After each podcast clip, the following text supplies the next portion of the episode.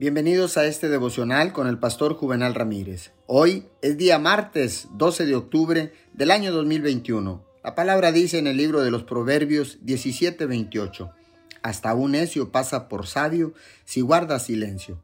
Se le considera prudente si cierra la boca. Hay un tiempo para hablar y un tiempo para guardar silencio. A veces, lo mejor que podemos hacer es no decir nada. Cuando decimos algo, es sabio pensar primero y luego tener un propósito en lo que decimos. Si toma la decisión de que va a decir lo menos posible sobre sus problemas y decepciones en la vida, puede que estos no dominen sus pensamientos y su humor.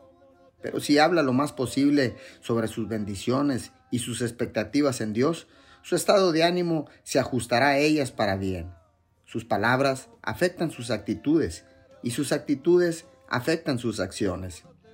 Asegúrese de que cada día esté lleno de palabras que alimentan el gozo, no la ira, la depresión, la amargura y el miedo. Háblese a sí mismo para estar de mejor humor. Escoja decir algo positivo en cada situación.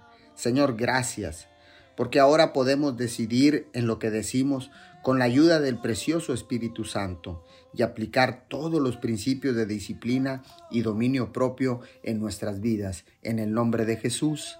Amén y amén.